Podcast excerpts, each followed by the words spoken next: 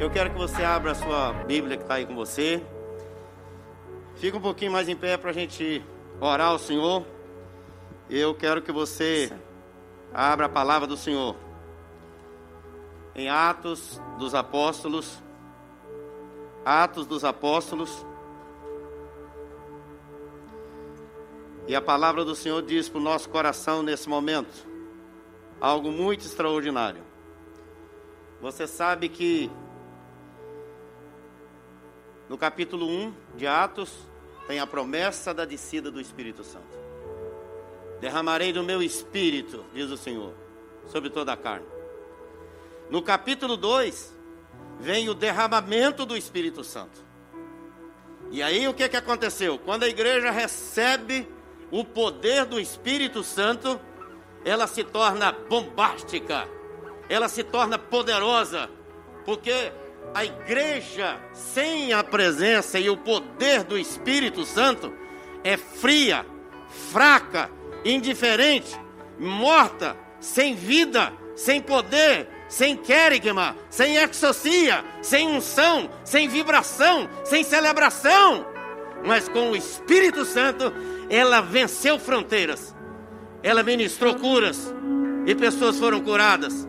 Os milagres aconteceram, porque onde o Espírito Santo se manifesta, o poder de Deus é verdadeiramente notado por cada um de nós. E aí em Atos 2, a partir do verso 42, olha o que, que diz aí na sua Bíblia, e vamos acompanhar, diz assim o texto. E perseveravam na doutrina dos apóstolos, na comunhão do pão e nas orações. E em cada alma havia temor, e muitos prodígios e sinais eram feitos por intermédio dos apóstolos. Irmãos queridos, parte do livro de Atos é reservado aos milagres que Deus operou na vida de Pedro, e parte do livro de Atos é reservada ao poder que Deus operou através da vida de Paulo. E aí o texto segue dizendo de forma assim extraordinária para o nosso coração essa palavra tão preciosa. E ele diz assim: Todos os que creram estavam juntos e tinham tudo em comum. Vendiam suas propriedades e bens, distribuindo o produto entre todos à medida que alguém tinha necessidade. Aí diz assim o texto, olha aqui. Diariamente. Quando que foi? Quando que foi, gente?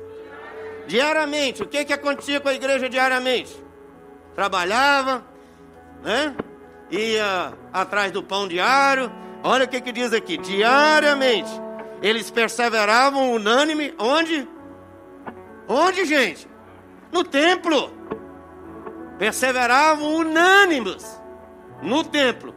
E de casa em casa partiam o pão e tomavam as suas refeições com alegria e singeleza de coração, louvando a Deus e contando com a simpatia de todo o povo. Enquanto isso, acrescentava-lhes o Senhor, dia a dia, os que iam sendo salvos. Como viviam os convertidos? É o texto aqui. E eu quero chamar você para meditar comigo nesse momento sobre o estilo de vida do convertido. Qual é o estilo de vida do convertido? Como é que uma pessoa convertida passa a viver pelo poder do Espírito Santo? Ainda em pé, o Espírito Santo desceu.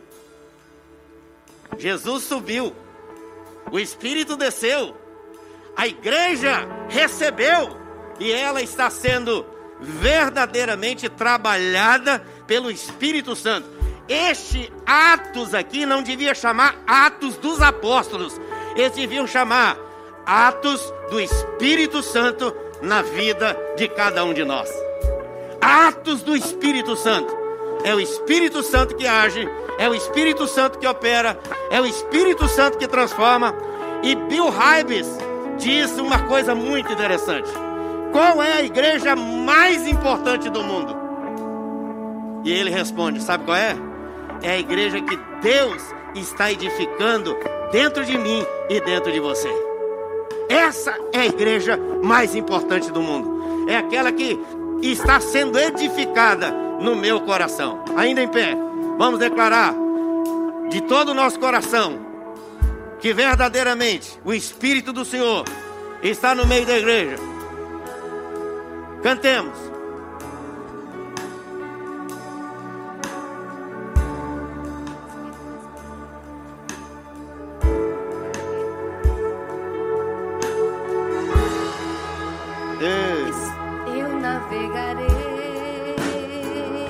Oceano do Espírito. No oceano do Espírito. O Espírito Santo foi dado para que sejamos e ali cheios, transbordantes, usados, abençoados.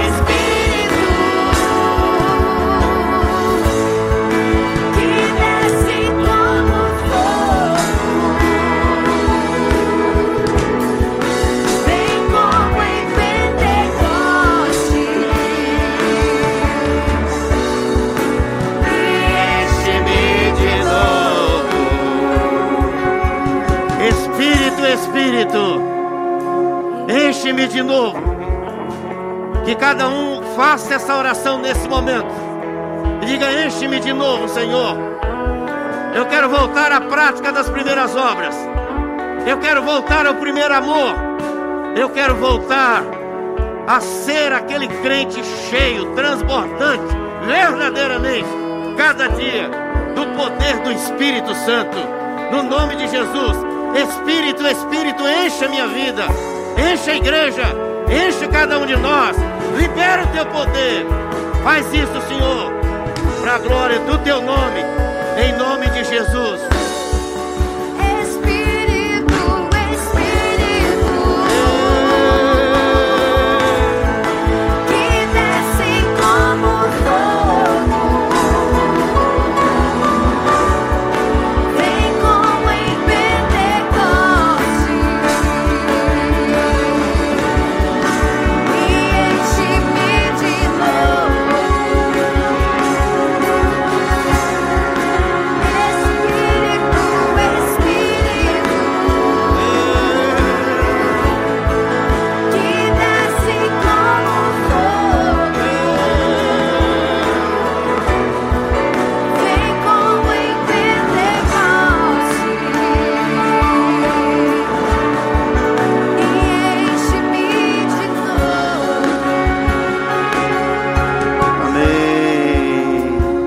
Amém, querido.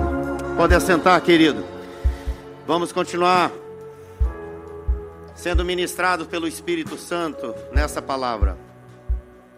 Hoje pela manhã eu passei toda a manhã aqui no templo, orando, jejuando e pedindo ao Senhor, Pai, esse tempo é dedicado unicamente ao Senhor, para o louvor da Sua glória, para que Ele realmente flua no nosso coração nessa noite. O que nós mais precisamos, irmãos, nesse momento, nesses dias, para a vida da igreja, para a família, é exatamente o poder do Espírito Santo dentro de nós. E a Bíblia diz que nós temos que buscar, nós temos que nos encher, nós temos que nos transbordar. Por isso, Jesus subiu, o Espírito Santo desceu para estar conosco todos os dias, em momento de pandemia, em momento de alegria, em momento de ousadia, em momento de tristeza, em momento de adversidade, em momento de enfermidade, em todo tempo, o Espírito Santo está conosco. Por isso, Paulo, por isso Lucas escrevendo este texto, e ele fala para nós: olha, o Espírito Santo desceu, a igreja então experimenta um estilo de vida diferenciado. Nós não somos religiosos, nós não temos uma religião. Eu evangelizei uma pessoa ela disse assim: Ah, pastor, vou virar crente. Eu falei: Não faça essa bobagem. Quem vira crente continua do mesmo jeito. Você tem que ser agora transformado, nova criatura, coração verdadeiramente de ovelha, não coração de bode nem de cabrito, mas coração de ovelha. Qual é o estilo de vida de cada um de nós? o meu estilo de vida, o seu estilo de vida. Qual é esse estilo de vida? Três lições para a gente gravar. Primeiro, o meu estilo de vida depois da descida e da presença e do poder do Espírito Santo é um estilo de vida de adorador, ou seja, é um estilo de vida vertical olhando para Deus, olhando para cima, olhando para o céu, olhando para o alto, olhando para o altar, olhando para o trono, olhando para aquele que está assentado no trono e que tem o governo nas suas mãos para o louvor da sua glória. A Bíblia diz que aquela igreja, quando recebeu o Espírito Santo, ela passou a adorar a Deus de forma diferente, porque a Bíblia diz que nós somos verdadeiramente criados para adorar o Senhor. Nós temos que desglorificar-nos para glorificar o Rei da Glória. Nós temos que abrir mão das coisas que vão tomando conta da nossa vida, que são materiais, que são mundanas, passageiras, que são terrenas, efêmeras, para que as coisas espirituais tomem conta da nossa vida. Nós temos que morrer para o mundo para vivermos para o Senhor. Deus é o centro da nossa adoração. Ele é o Deus que está no centro de tudo. Por isso, nossa vida é teocêntrica. Nossa vida é cristocêntrica. Nossa vida é espiritocêntrica. Nossa vida é agapocêntrica. E jamais a nossa vida pode ser egocêntrica ou homem no centro. Não, é Deus no centro de todas as coisas. Nós temos verdadeiramente Cristo reinando e o Espírito de Deus habitando dentro de nós, para a gente viver de tal forma que glorifique o nome do Senhor. Alguém disse para mim um dia, Pastor, você não conhece a minha casa. Eu disse, eu não conheço, mas Deus conhece. E diz: A minha casa é um inferno. Minha casa é briga, é confusão. É gente que xinga, é gente que fala dos outros. E ele foi citando um monte de coisas. E eu disse para ele: Sabe o que você precisa fazer? Começar a olhar as pessoas da sua casa como Jesus vê. Ah, mas meu irmão é drogado, mas Jesus não é. Comece a olhá-lo e saber que foi Cristo que o criou e Deus tem sustentado e tem mantido a vida dele. Olhe para ele dessa forma. Ah, mas o marido é um cachaceiro. Olhe para ele como Jesus o olha. Ele vai ser salvo e abençoado. Ah, mas a minha mulher é isso e aquilo. Olhe para ela como Jesus vê. Ah, o, o, a pessoa que mora lá em casa, ela é muito briguenta. Olhe para ela como Jesus vê. E eles começaram a treinar, a olhar as coisas boas da vida o filho chegou para o pai e disse: Pai, eu te amo. O pai chegou para o filho e disse: Meu filho, há tanto tempo que eu não te dou um abraço.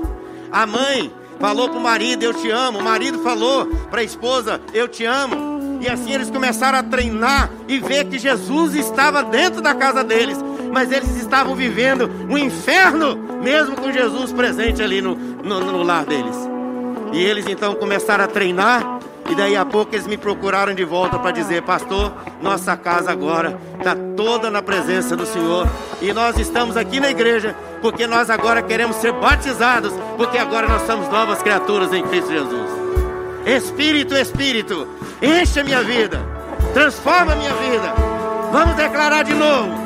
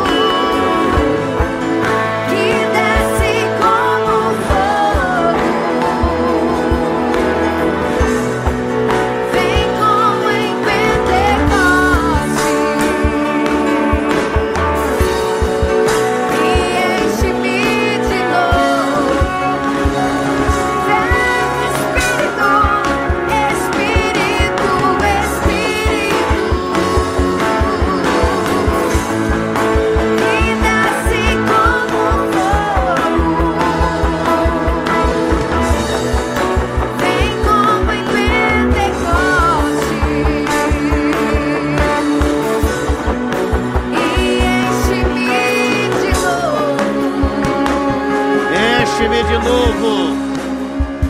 Enche-me de novo. Faz essa oração, querido. Enche-me de novo. Faz de novo. Faz outra vez. Opera maravilhas. Traz aqui, Senhor, um derramar diferente, para que nós sejamos realmente novas criaturas. Vivemos para vivermos o novo de Deus, para termos vida cultica o tempo todo para o louvor da sua glória. Cada manhã o maná é derramado. E durante todo o dia nós experimentamos essa maravilha que Deus vive em nós. Segunda coisa, queridos, é que a gente precisa para viver uma vida realmente diferente na presença do Senhor. E porque o Espírito Santo mora em nós, é olhar para dentro de nós aqui dentro do meu coração. Paulo escrevendo a Timóteo diz: cuida de ti mesmo. Tem muita gente cuidando de um monte de coisa e não está cuidando dele mesmo. E Paulo está dizendo: cuida de ti mesmo, cuida da tua saúde, cuida da tua palavra, cuida da tua mente, cuida do teu coração, cuida da tua casa, cuida da tua família, cuida de ti mesmo. Nós precisamos olhar para dentro de nós internamente. E essa comunhão com o nosso Deus é quando a gente realmente tem o Espírito Santo, a gente tem comunhão com Deus, comunhão com o Espírito Santo. Como está o meu coração? Como está o meu coração? Ah, pastor, você não conhece a minha vida? Claro que eu não conheço, mas Deus conhece. Eu não conheço, mas eu sirvo a um que conhece. Eu não preciso estar aqui revelando a sua vida ou o seu coração, porque a gente já sabe o que, que a gente é. A gente é pecador. A gente é pecador, é falho, é limitado, escorrega na casca de banana o tempo todo. É uma palavra, é um sentimento, é um pensamento, é um olhar, é um ouvir de uma palavra. Tanta gente. Outro dia alguém disse para mim, pastor, não consigo ler a Bíblia. Eu digo, mas você conhece, você consegue ver filme, consegue? Pois é. Ah, não entendo a Bíblia. É claro, você não lê, como é que você vai entender? Entendeu? É igual o cara que está namorando e pensa assim: "No- nosso casamento vai ser o casamento modelo. Todo namoro é assim, né?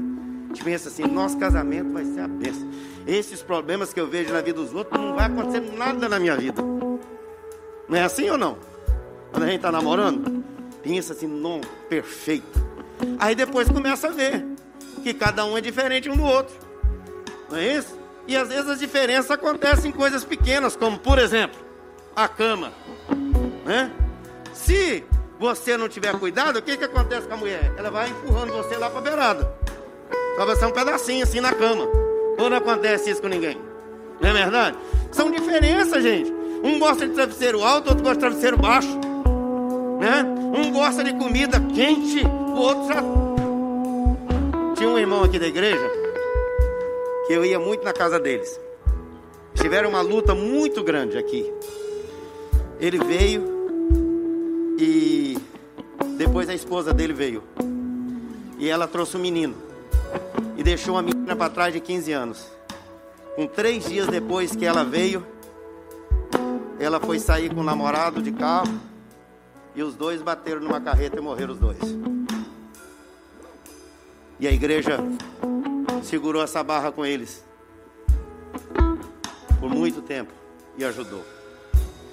Mas o abençoado tinha um hábito. Toda vez que eu ia lá, né, com esse assunto, a gente acabou dando muita assistência. Eles moravam aqui pertinho da igreja. Às vezes ela fazia comida, pastor, passa aqui, então, comidinha aqui pronto, ok. Ele pegava a comida dele, quentinha, sabe o que ele fazia? Botava no congelador por cinco minutos. Toda vez era assim. E depois eu os visitei no Brasil e ele faz a mesma coisa, continua fazendo a mesma coisa. Pega a comida quentinha, bota no congelador por cinco minutos ou por um tempo lá até esfriar para depois ele comer. A mulher gosta da comida quentinha, ele gosta da comida friinha. Os dois vivem muito bem, louvado seja Deus, qual o problema? Não é verdade? Então a vida é assim. E quantas diferenças tem num casamento, quantas diferenças tem numa família, e começa desde de, de, de Adão lá no Éden. Mas nessas diferenças, o Espírito Santo desceu exatamente para fazer o quê? Para trazer essa comunhão na adversidade, na dificuldade, nos problemas, sejam quais forem. O Espírito Santo traz comunhão para a glória do nome do Senhor. Todo mundo aqui que trabalha deve fazer a sua cooler, não faz? Quem trabalha aqui leva cooler para o trabalho. O que, que você põe na sua cooler? Né? Você põe veneno?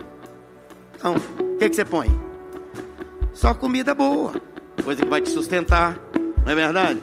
Uma bebida boa, água, que é a melhor bebida que tem, né? Um suco, uma coisa assim. Você enche o cooler e leva para o trabalho. Sabe, queridos, é a mesma coisa que nós temos que fazer com o nosso coração. Tem gente que pega as coisas ruins e vão botando dentro do coração.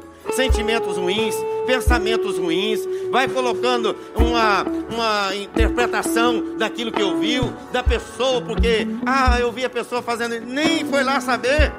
Como alguém perguntou para alguém aqui ontem, ah, aquela moça que morreu lá da sua igreja, com Covid, ah, que coisa. Olha, deve estar tá falando de uma outra igreja qualquer, não é da nossa. Glória a Deus que ninguém morreu aqui. Amém, gente? Glória a Deus. E Deus tem sustentado a igreja. Por quê? Porque o Espírito Santo está dentro de nós. Para a gente manter essa comunhão com Deus e a gente colocar dentro da nossa cula espiritual, que é o nosso coração, coisas que vão nos sustentar, que vão nos abençoar, que vão nos jogar para frente, que vão criar coisas novas, que vão abençoar a vida dos outros. Como é que está seu coração? O que, que você tem colocado dentro da sua cooler? O que, que você tem colocado dentro da sua mochila? O que, que você tem colocado dentro da sua marmita? Seu coração precisa ser cheio das coisas que vão fluir lá na frente para a glória do Senhor. Às vezes pensamentos, pensamentos errados, pensamentos ruins a respeito da esposa ou do esposo, ou então sentimentos contrários à palavra de Deus. E o que que isso gera? Vai gerar exatamente aquilo que não é poder do Espírito Santo. Por isso nós temos que ter essa certeza de que internamente nós estamos vivendo um coração que edifica, edificado por Deus, agradável, um coração alegre, um coração em festa. A minha comunhão é com Deus e assim eu tenho comunhão com os meus irmãos, porque quem ama o irmão, ora por ele. Quem ora por ele, vai ajudá-lo. Quem ajuda, vai estar fazendo a vontade do Senhor. Então, queridos, Jesus disse: Os meus discípulos são conhecidos pelo amor e pela comunhão uns com os outros, no nome de Jesus. Quem ama, quem tem comunhão, não odeia o irmão.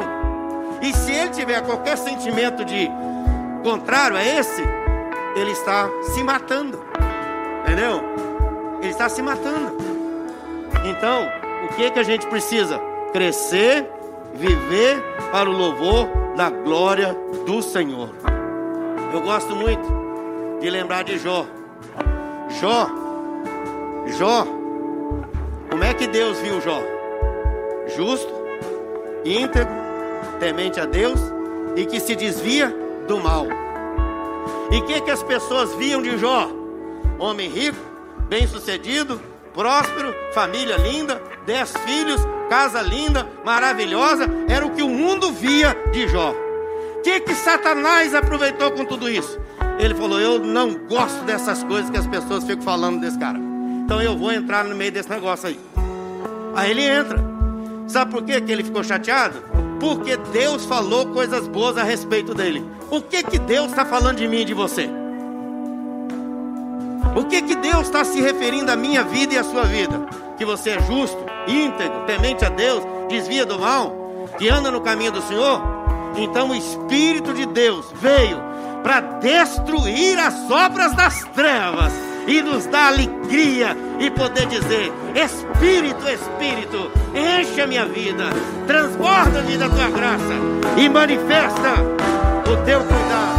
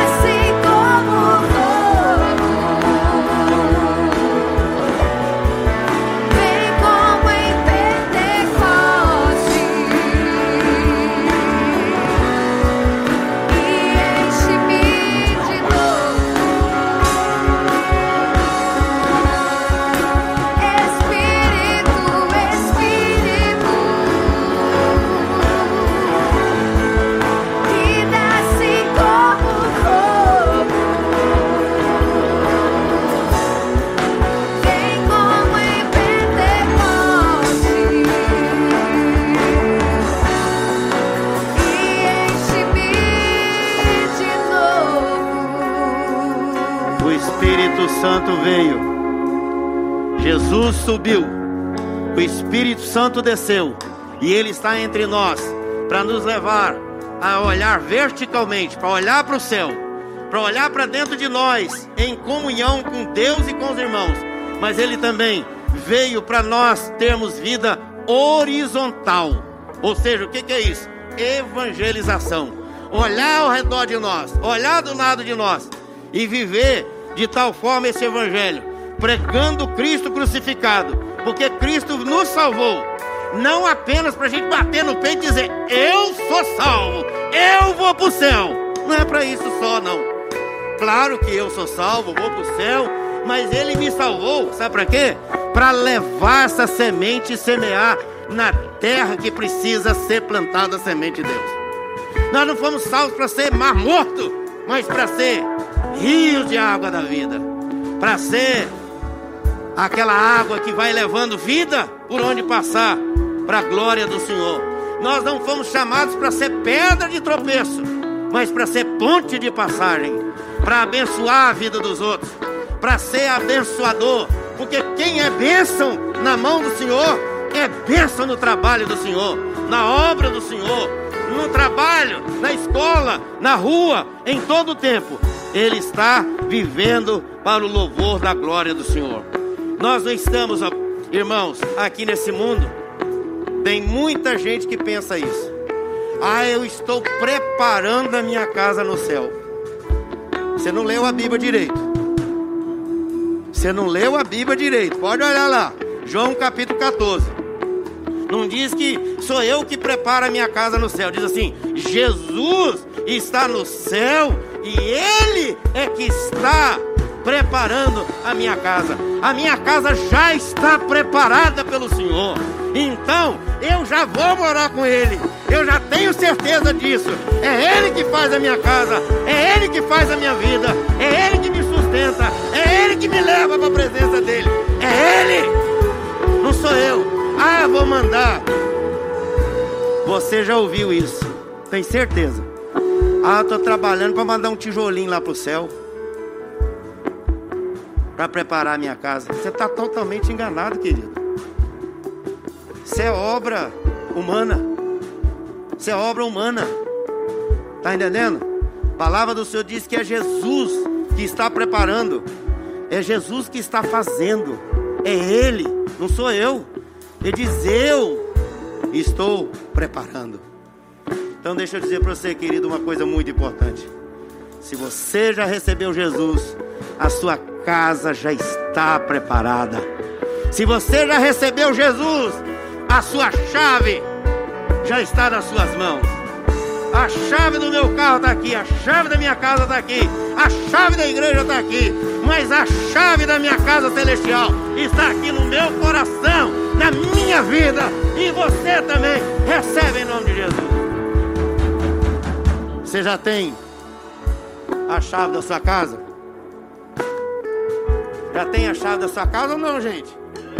Quem não tem? Quem não tem a chave da sua casa, recebe aí. Recebe a chave da casa aí, então. Entendeu? Recebe a chave. Vai recebendo a chave. Se hoje você tem dúvida disso, lembre-se agora daquilo que realmente Deus está falando na sua palavra. Agora deixa eu dizer para você uma outra verdade. Tem muitas casas preparadas lá para o céu, lá no céu, para seus amigos, para os meus amigos, mas as pessoas não receberam as chaves da sua casa. E você e eu somos responsáveis para levar essa chave e entregar para cada pessoa. Toma aqui a chave da sua casa. Leve essa chave para sua casa. Agora, guarde ela com você. Você tem a chave da sua casa. Pega a chave. Isso. Recebe em nome de Jesus. véi.